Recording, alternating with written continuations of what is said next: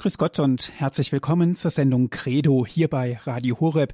Viele Grüße gehen auch an alle Zuhörer von Radio Maria und die uns hören über DAB Plus im deutschlandweiten Programm. Mein Name ist Andreas Martin. Ich freue mich, dass Sie jetzt wieder mit dabei sind.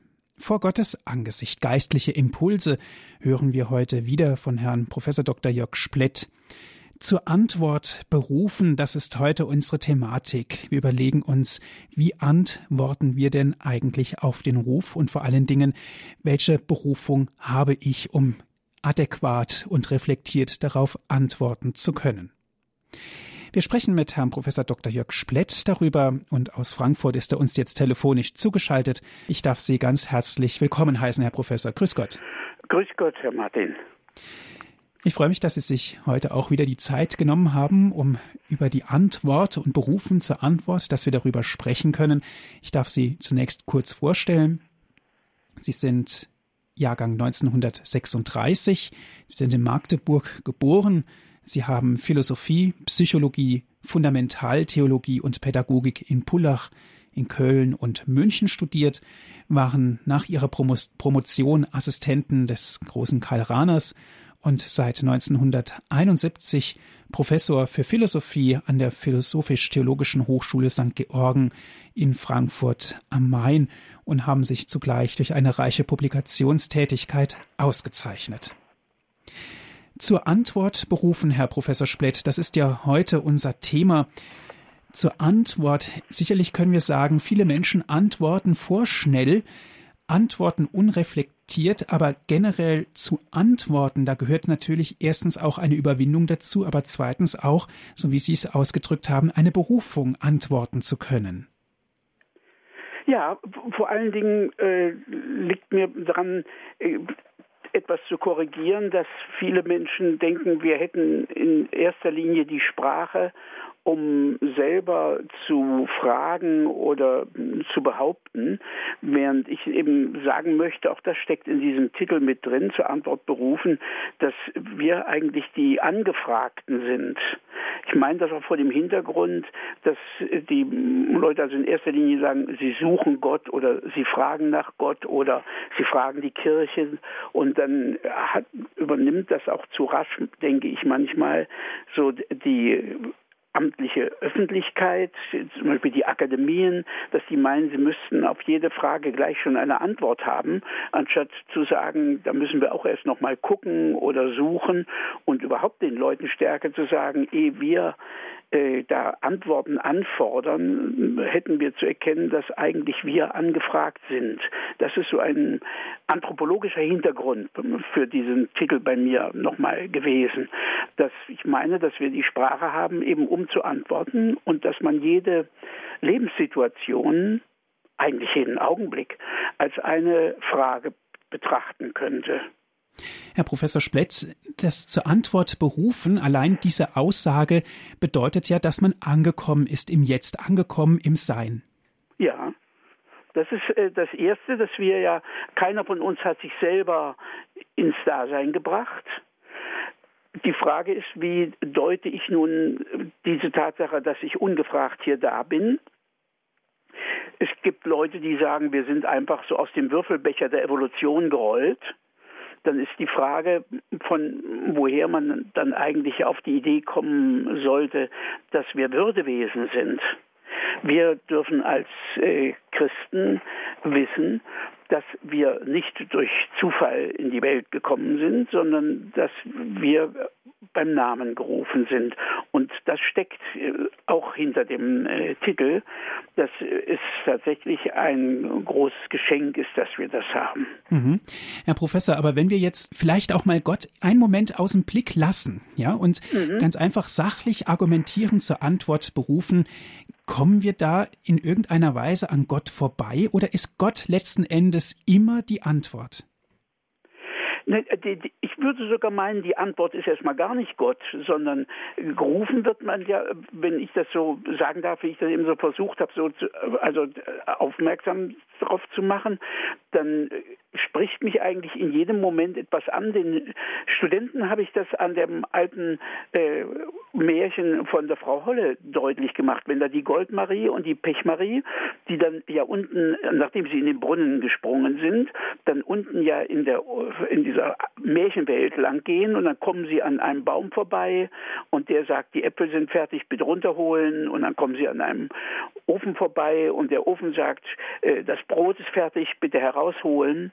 Und so meine ich, sieht eigentlich unser Leben aus. Morgens klingelt der Wecker und dann heißt es aufstehen und dann gibt es so die Schritte durch das äh, durch den Tag hin, wo man eigentlich ständig angerufen oder angesprochen wird von irgendwas oder irgendwem und in angemessener Weise antworten sollte. Das wäre so mein Ausgangspunkt, ganz ohne Gott und ganz konkret praktisch. Nun denken wir mal einen Schritt weiter, nehmen Gott ins Blickfeld. Inwieweit schenkt er uns denn da auch Antworten und beruft uns auch zu Antworten? Eben, mir lege gerade an dem zweiten erstmal mehr. Ich glaube nicht, dass wir mit äh, Fragen antworten, die äh, dann beantwortet werden müssen. Gut, man kann sagen, schön, also das Baby schreit und will also was zu trinken bekommen oder eben sauber gemacht werden oder wie immer und dann gibt es schon eine Antwort. Aber an sich ist doch so, dass eben jede Situation mich, so wie wir so schön sagen, anspricht. Äh, und zwar anspricht, das klingt schon eigentlich positiv. Nicht immer ist man ja bloß positiv angesprochen. Es können auch Dinge sein, die einen ängstigen oder verschrecken. Jedenfalls hat man mit diesem Fremdwort gesagt, irgendwie zu reagieren.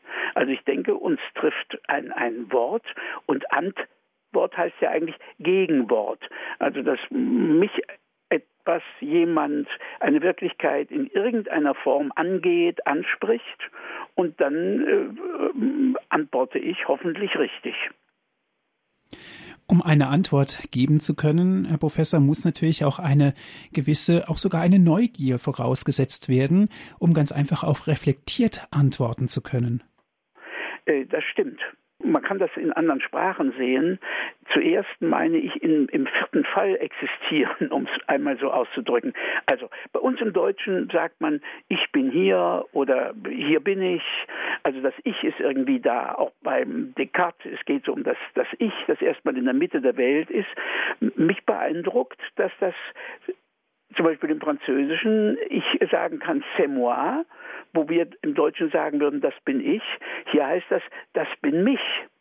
Und auch im Englischen, also in gepflegtem Englisch sagt man natürlich I, I am hier oder so. Aber wenn man jetzt etwas einfacher, alltäglicher spricht, dann sagt man, that's me.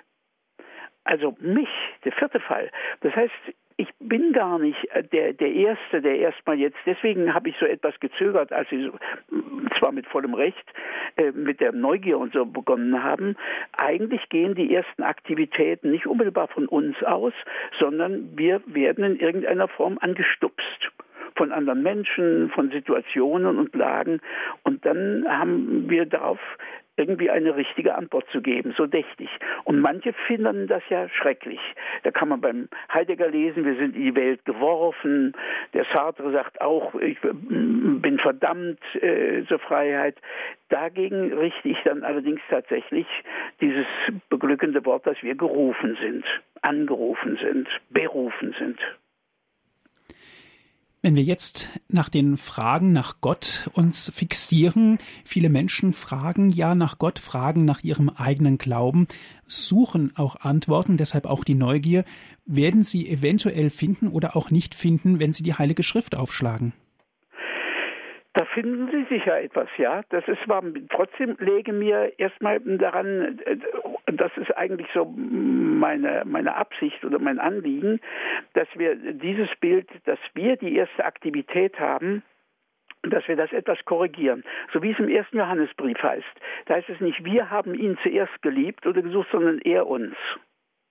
Und so, das, das meine ich auch mit dieser Rede da von dem, von dem vierten Fall, dass wir zunächst mal gar nicht als Ich da groß auftreten, sondern dass wir eigentlich zuerst jemandes Du sind. Also das Du der, der Mutter, des, des Vaters, die reden uns an. Äh, wir sind noch gar nicht so weit. Und so setzt sich das dann fort, gerade auch nochmal im Blick äh, auf Gott, würde ich meinen. Und deswegen ist auch zum Beispiel im Neuen Testament, um wieder auf die Bibel zurückzukommen, nicht oft von Fragen und Suchen die Rede, sondern es wird gesagt, wir sollen wach sein, wir sollen aufmerksam sein, äh, wir sollen das wahrnehmen und spüren und merken. Das sind eigentlich die Vokabeln, die Jesus mehr benutzt als wir heute, wo wir es immer mit dem Suchen und dem Fragen haben. Sie hören die Sendung Credo hier bei Radio Horeb. Zur Antwort berufen ist heute unsere Thematik. Wir sprechen mit Herrn Professor Dr. Jörg Splett aus Offenbach.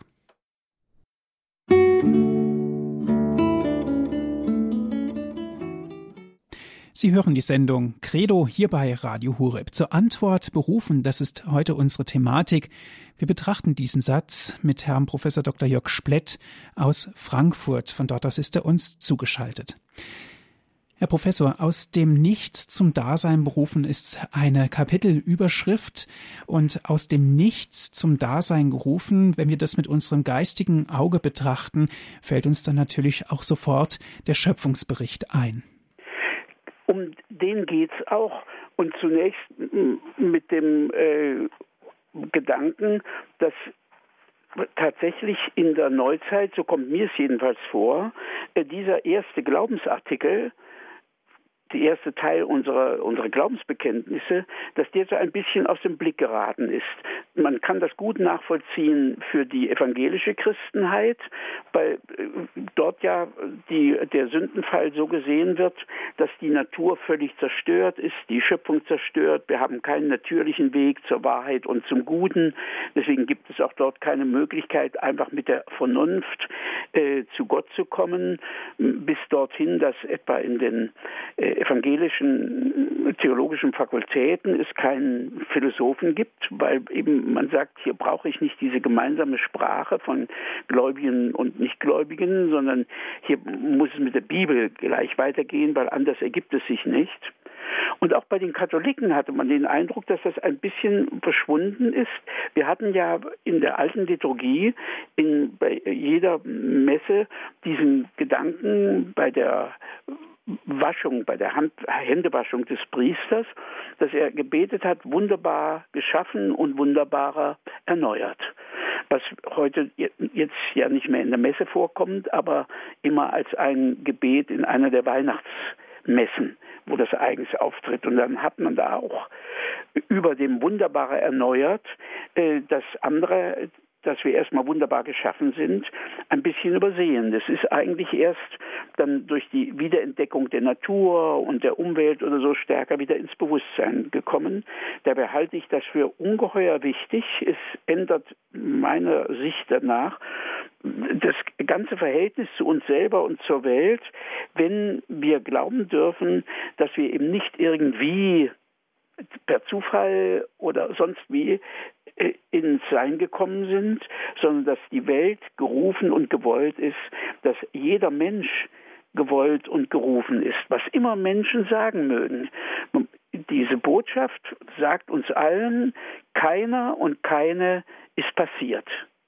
Jeder und jede gerufen, das heißt gewollt, gemocht, sodass das die Basis ist. Ist der Ausgangspunkt. Jeder gewollt und wo man dann gleich dann dazu sagen muss, jetzt nicht gerufen, weil etwas getan werden muss, weil Gott uns braucht. Ich betone das so, weil ich immer wieder Menschen treffe, die ihren Stolz daraus nehmen, dass sie sagen, ja, Gott braucht mich und ich gehöre hier mit dazu Kollegen, die sagen, die Würde des Menschen begründet sich darin, dass Gott ihn braucht. Ich kann das nicht sehen. Ich habe immer geantwortet, die Griechen brauchten die Sklaven und nannten sie doch Andrapodon, das heißt das Mannsfüßige. Das bloße Gebrauchtsein gibt uns keinen Rang und keine Würde. Umgekehrt, wenn mir klar ist, dass Gott mich in diesem Sinn nicht braucht, warum bin ich dann überhaupt geschaffen? Dann bleibt nur übrig, meinetwegen im Blick auf mich. Jeder von uns ist als er selbst, als sie selbst beim Namen gerufen und gewollt um seinet und ihretwillen. Das wird einem deutlich, wenn man mal schaut, wir haben ja Schöpfungsberichte aus Babylon in, die, in, der babylonischen Gefangenschaft sind ja auch die Schöpfungserzählungen äh, letztlich, die waren schon vorher da, aber wurden in die schriftliche Form gegossen, wie wir sie jetzt im Alten Testament haben, aber mit charakteristischen Unterschieden. In Babylon nämlich ist es so, dass die Menschen geschaffen werden, um den Göttern die Arbeit abzunehmen. Die Götter leben vom Opferrauch. Und die hatten keine Lust, da jetzt die Wiesen urbar zu machen, äh, Viehzucht zu treiben, damit man dann die äh, Tiere schlachten kann und die mh, mm, Götter vom Rauch äh, leben können.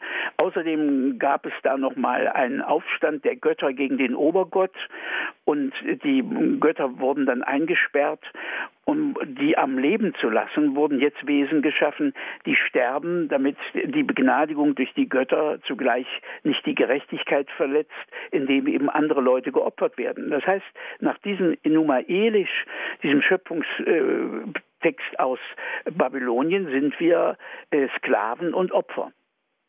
Und all das entfällt hier in der in dem Bericht unserer Bibel, in, den, in, der Offenbarung, dass dort uns Gott völlig ungenötigt, frei, wir werden dann freigebig, uns ins Dasein ruft, dass das hier geschieht.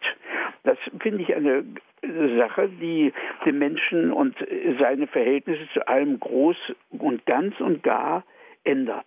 Also Gott ruft der Mensch, die Geschöpfe, der Mensch zu oberst ist da. Man kann das sehr schön bei dem Kardinal Nikolaus von äh, Kues nachlesen, wo er in einem seiner äh, Schriften vom Seinsgehorsam des Geschöpfs spricht. Da spricht Nikolaus von Kues zu Gott und sagt, du sprichst zum Nichts und es hört dich.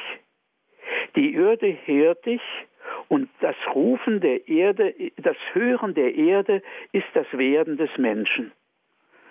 Die Erde hört dich und ihr Hören ist das Werden des Menschen. Ist das nicht ein wunderbarer äh, Satz, dass wir in dieser Form äh, angefangen haben, da zu sein?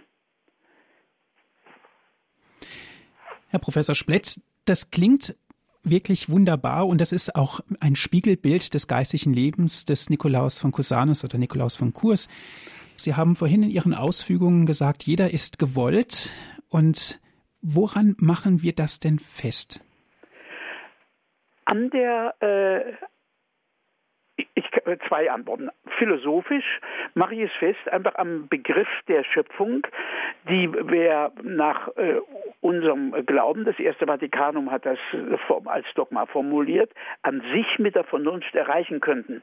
Wobei man aber ehrlicherweise dazu sagen muss, dass es niemand erreicht hat außer der biblischen Tradition. Also können wir auch gleich in die Bibel gucken.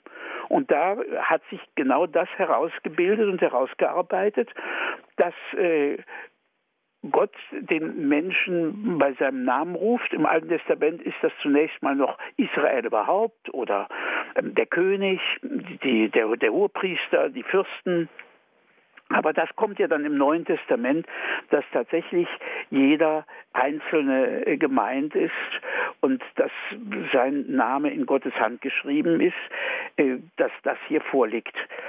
Also ich stehe vor der Wahl, bin ich eben irgendwie hier zufällig passiert oder darf ich glauben, dass ich äh, gerufen bin? Und da Gott überhaupt nichts braucht, wo er auch selber nichts von seiner das ist mir noch wichtig, nicht von seiner Freiheit oder Allmacht abgeben muss, wenn er Freiheit schafft. Begründet das unsere Freiheit? Das ist der entscheidende Punkt. Es gibt ja auch heute unter den theologischen Kollegen solche, die sagen, Gott hat sich in einer gewissen Weise ohnmächtig gemacht, dadurch, dass er Freiheit geschaffen hat. Weil die Gottesfreiheit und menschliche Freiheit so nebeneinander malen, wie wir unsere Freiheiten untereinander nebeneinander malen. Das heißt, wenn einer an Freiheitsraum zunimmt, muss der andere an Freiheitsraum was hergeben. Das nennt man dann in der Spieltheorie ein Nullsummenspiel. Hier gibt es keinen Gewinner ohne äh, Verlierer und keinen Verlierer ohne Gewinner. Und das ist gerade im Verhältnis von Schöpfer und Geschöpf anders, weil Gott das in absoluter Allmacht tun kann.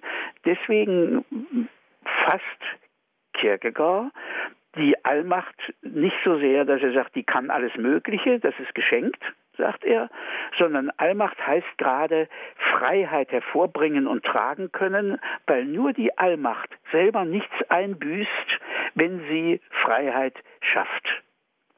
Und deswegen kann sie wirklich vollkommen Freiheit schaffen. Wenn wir versuchen, jemanden zu befreien und ihm zu helfen, auch als Autoritäten, auferlegen wir den anderen zugleich immer schon einiges an Beschränkungen, an Einschränkungen, unweigerlich, weil wir eben in derselben Sphäre und im selben Leben leben, weil wir uns auf demselben Raum bewegen müssen und wo der eine steht, der andere nicht stehen kann.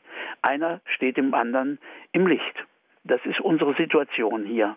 Und das gerade, das dürfen wir glauben, ist eben anders im Verhältnis von dem Schöpfer, der jetzt nicht ein Material nimmt und das formt und ordnet und deswegen auch durch das Material eingeengt und beschränkt ist, sondern dass er von absoluter Souveränität ist.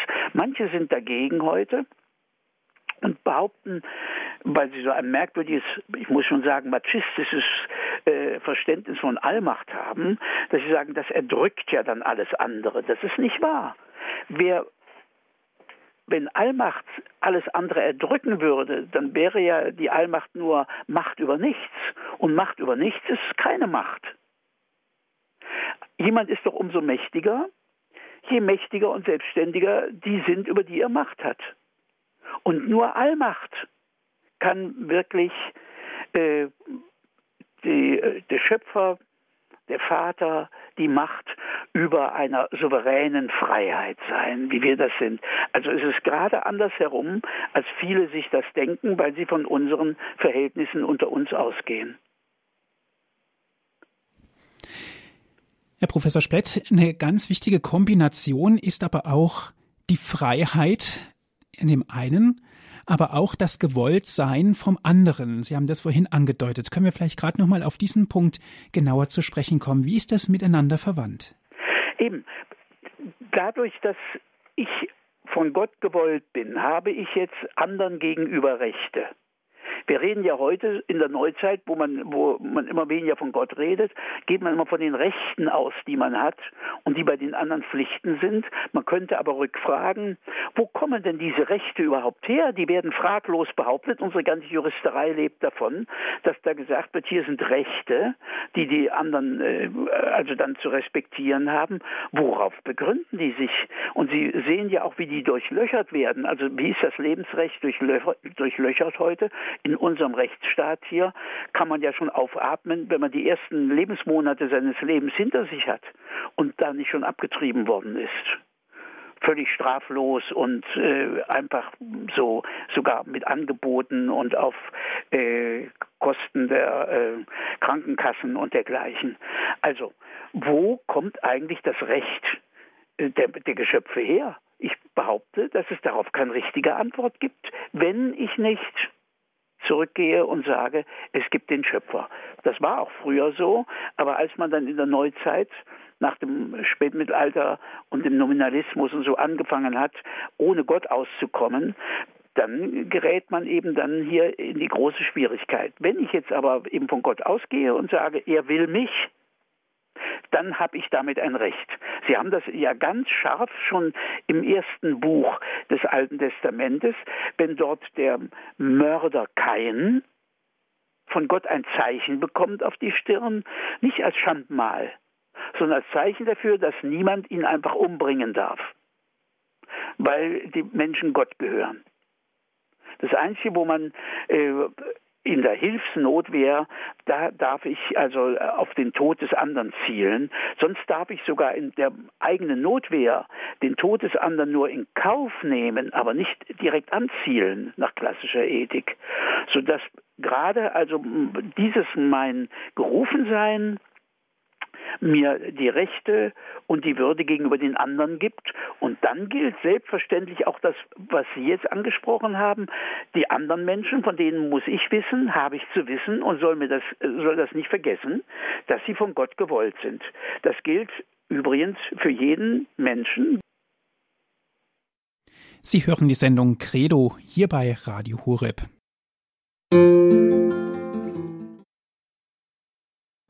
Sie hören die Sendung Credo hier bei Radio Horeb. Zur Antwort berufen, das betrachten wir heute diesen Satz mit Herrn Prof. Dr. Jörg Splett von der Philosophisch-Theologischen Hochschule St. Georgen aus Frankfurt am Main. Gerufen zu Brüdern und Schwestern Jesu Christi. Herr Professor Splett, Sie haben uns vorhin gesagt, jeder ist in einer ganz speziellen, für sich eigenen Art und Weise berufen vor Gott. Jeder ist gewollt, jeder hat auch seine Daseinsberechtigung. Jetzt einen Schritt weiter.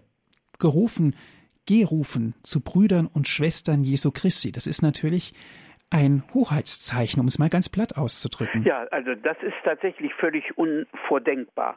Das andere ist ja schon erstaunlich genug, dass wir in dieser Weise äh, gerufen sind. Das heißt, wie das ein Kollege ausgedrückt hat, dass Gott zu uns Ja sagt, zu jedem Einzelnen, vor aller Leistung, trotz aller Schuld, reuelos und unwiderruflich.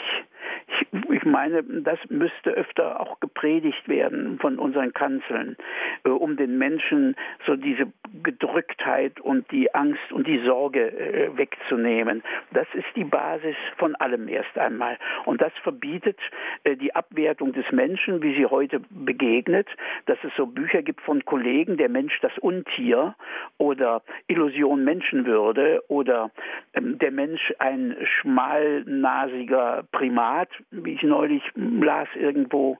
Also das alles verbietet sich von dort her, äh, dass äh, Gott uns äh, ruft und dazu hat Romano Guardini gesagt, dass eben in diesem Ruf die Würde dessen, der gerufen wird, schon vorausgenommen wird. Wir werden nicht einfach gemacht. Freiheit kann man nicht machen, äh, Menschen kann man eigentlich nicht machen, sondern die kriegt man geschenkt oder Gott schenkt sie.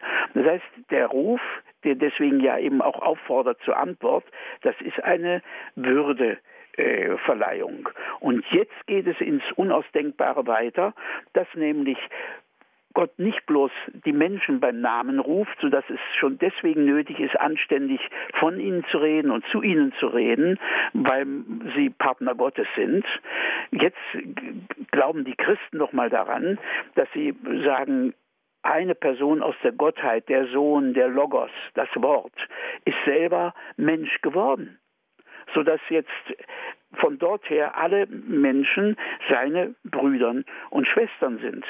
Dieses Geschehen der, der Menschwerdung, das lateinische Wort heißt ja sogar Einfleischung, Inkarnation, dieses Wort, dieses Geschehen wird in einer großen Tradition äh, auch beim heiligen Thomas sieht das so aus, äh, verstanden als eine Antwort auf den Sündenfall.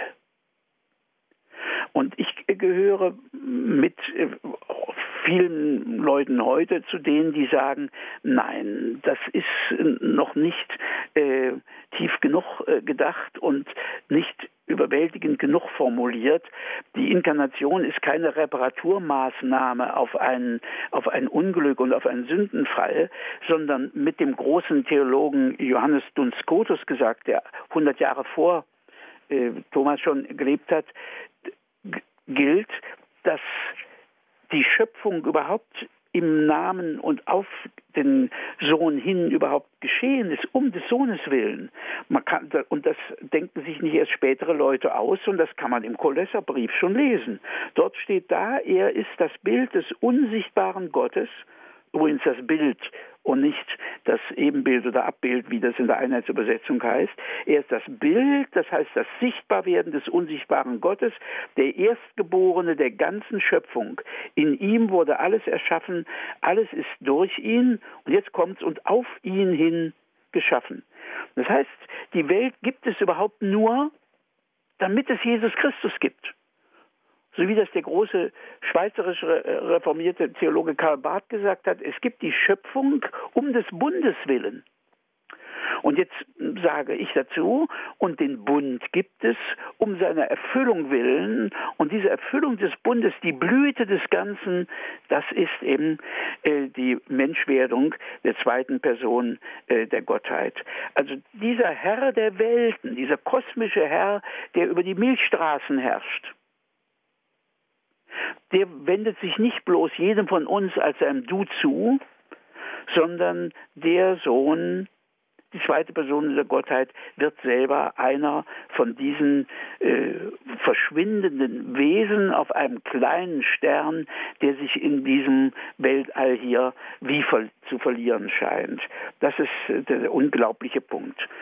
Sodass also deswegen auch Christwerden nicht heißt, ich nehme eine Weltanschauung an oder ich nehme eine Ethik an, so wie manche sagen, dass die Mitte des Christentums ist die Bergpredigt oder so etwas, sondern es heißt, dass man sich zu einem Menschen bekehrt dass man den Namen des Herrn anruft, so heißt das immer in der Apostelgeschichte.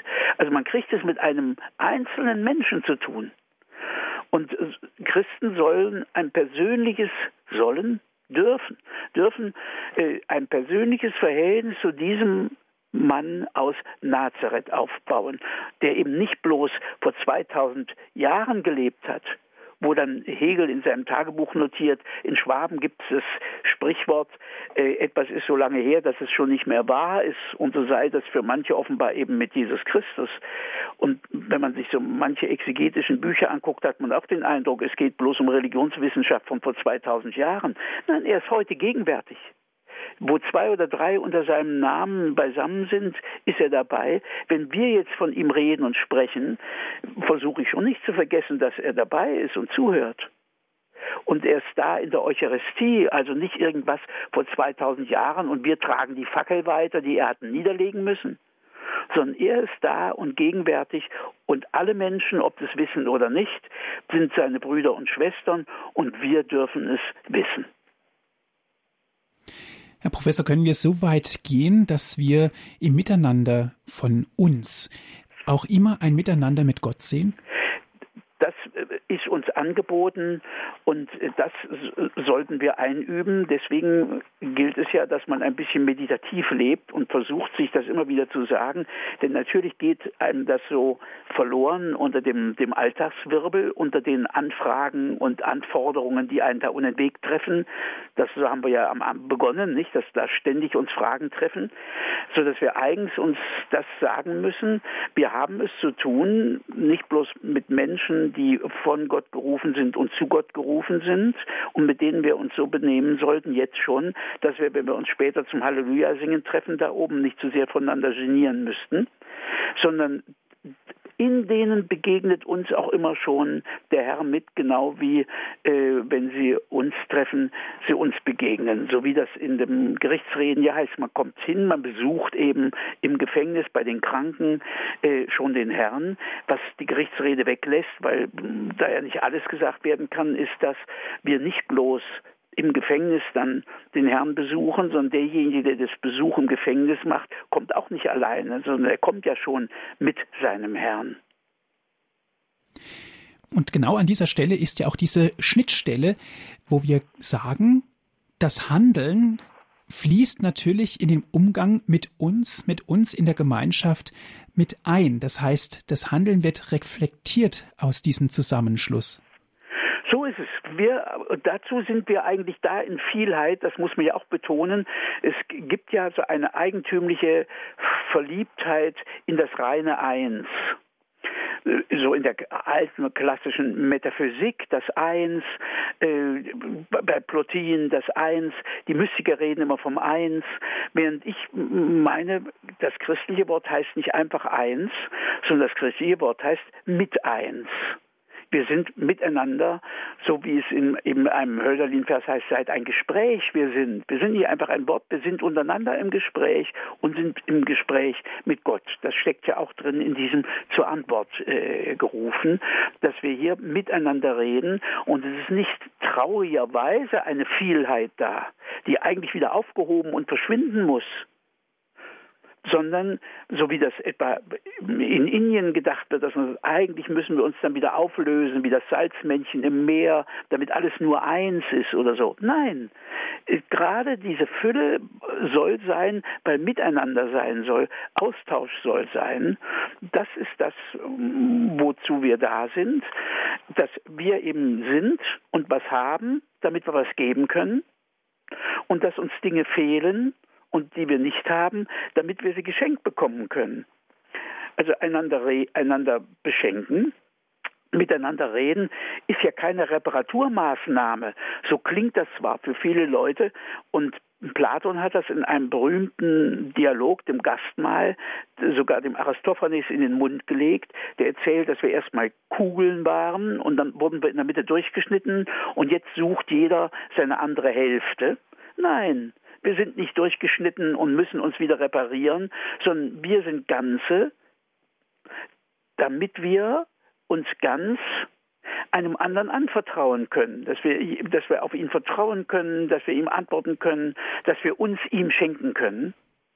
Und wir sind deswegen nicht einfach bloß eins, ich bin nicht du, damit ich ganz dein sein kann. Und du bist nicht einfach ich, äh, damit du mein sein kannst. Also das ist die Formel, um die es geht, auch zwischen Liebesleuten, nicht, dass sie zusammenschmelzen, sondern dass jeder er selbst ist und dass sie sich einander, dass sie, weil sie nicht der andere sind, des anderen sein können. Wenn wir jetzt das Eins sind und müssten wir nicht dazu zählen, eins und das sowohl als auch, gerade auch im Hinblick auf den ähm, religiösen Dialog zum Beispiel. Gerade, gerade eben. Wir sind untereinander schon füreinander äh, da und voneinander verschieden, damit wir füreinander da sein können. Und dasselbe wiederholt sich dann nochmal von jedem Einzelnen zu Gott und von unserer Gemeinschaft zu Gott. Auch dort, wir sind nicht Gott, damit wir für ihn da sein können. Füreinander und gemeinsam für ihn. So dass, äh, deswegen ist, heißt auch unser gemeinsames Gebet ja nicht mein Vater, sondern Vater unser. Und es ist genau diese Gemeinschaft, die wir äh, sein äh, sollen. Und er, natürlich ist Jesus Christus bei jedem von uns und in jedem von uns. Die ganze Trinität ist in uns. Wir sind ein Tempel Gottes und des Heiligen Geistes. Aber wir sind eben auch gerade deswegen da, damit wir miteinander und füreinander sein können. Gerufen eben nicht einfach zum äh, sein, sondern zum Mitsein. Antworten heißt ja jemandem antworten, sodass genau die Gemeinschaft sein soll. Und welche Rolle spielt der Gegensatz? Der ist gerade nötig. Ich, der, man könnte sagen, die schärfste Form von Gegensatz ist wirklich ich und du. Nichts ist so sehr verschieden. Wenn man in der dritten Person redet, kriegt, hat man schon eher mit der Ähnlichkeit. Also eher er oder eher sie. Dann sieht das von außen so aus, als wären das so zwei Fälle von na, was Allgemeinem. Aber wenn ich jetzt mich wirklich sammle auf das Gegenüber im Ich-Du, dann ist eben nichts dem Ich eigentlich fremder oder anders als eben das Du und das Du zugleich wieder für das Ich, sodass hier der eigentliche Gegensatz herauskommt. Kein Widerspruch, sondern Gegensatz. Ich betone das so, weil es äh, weit verbreitet ist in gnostischen Formen und auch so in unserem Denken und Reden, dass wir auch Gut und Böse als Gegensätze äh, uns vorstellen. Und das hat dann natürlich üble Konsequenzen. Erstmal stellt man sich den anderen dann als was Böses, als Begrenzung und Beschränkung vor. Oder man stellt sich umgekehrt das Böse als notwendig vor, weil man sagt, das ist so wie bei den Polen, Plus- und Minuspol und Nord- und Südpol und Mann und Frau und Gut und Böse. Das kann ja nicht sein sondern Gegensätze sind nötig füreinander. Wir bereichern uns, wir beschenken uns. Ich wiederhole mich, ich bin nicht du, damit ich dein sein kann und du bist nicht ich, damit du mein sein kannst. Genau diese Formel wird dann dort sichtbar und das gilt unter Menschen, wie von Mensch und Gott. Und dann soll gerade dieses Miteinander im Gegeneinander als Füreinander sein. Das heißt Antwort. Herzlichen Dank, Herr Professor, bis hierhin. Sie hören die Sendung Credo hier bei Radio Horeb zur Antwort berufen. Das ist heute unsere Thematik. Wir sprechen mit Herrn Professor Dr. Jörg Splett aus Frankfurt. Sie hören die Sendung Credo hier bei Radio Horeb. Wir sprechen mit Herrn Professor Dr. Jörg Splett Herr Professor Splett, wir antworten natürlich auf den Ruf mit unserem ganzen Leben. Unser ganzes Leben ist eine Antwort, auch in die Richtung, die wir es dann durch alle Freiheit natürlich selber lenken, die Freiheit, die uns von Gott gegeben ist, so wie Sie es vorhin auch uns erklärt haben. Natürlich auch eine gemeinschaftliche Freiheit, das heißt, ich darf mich auch selber entscheiden, in welche Richtung ich mein Leben zentralisiere, ganz konkret auch zur Ehe.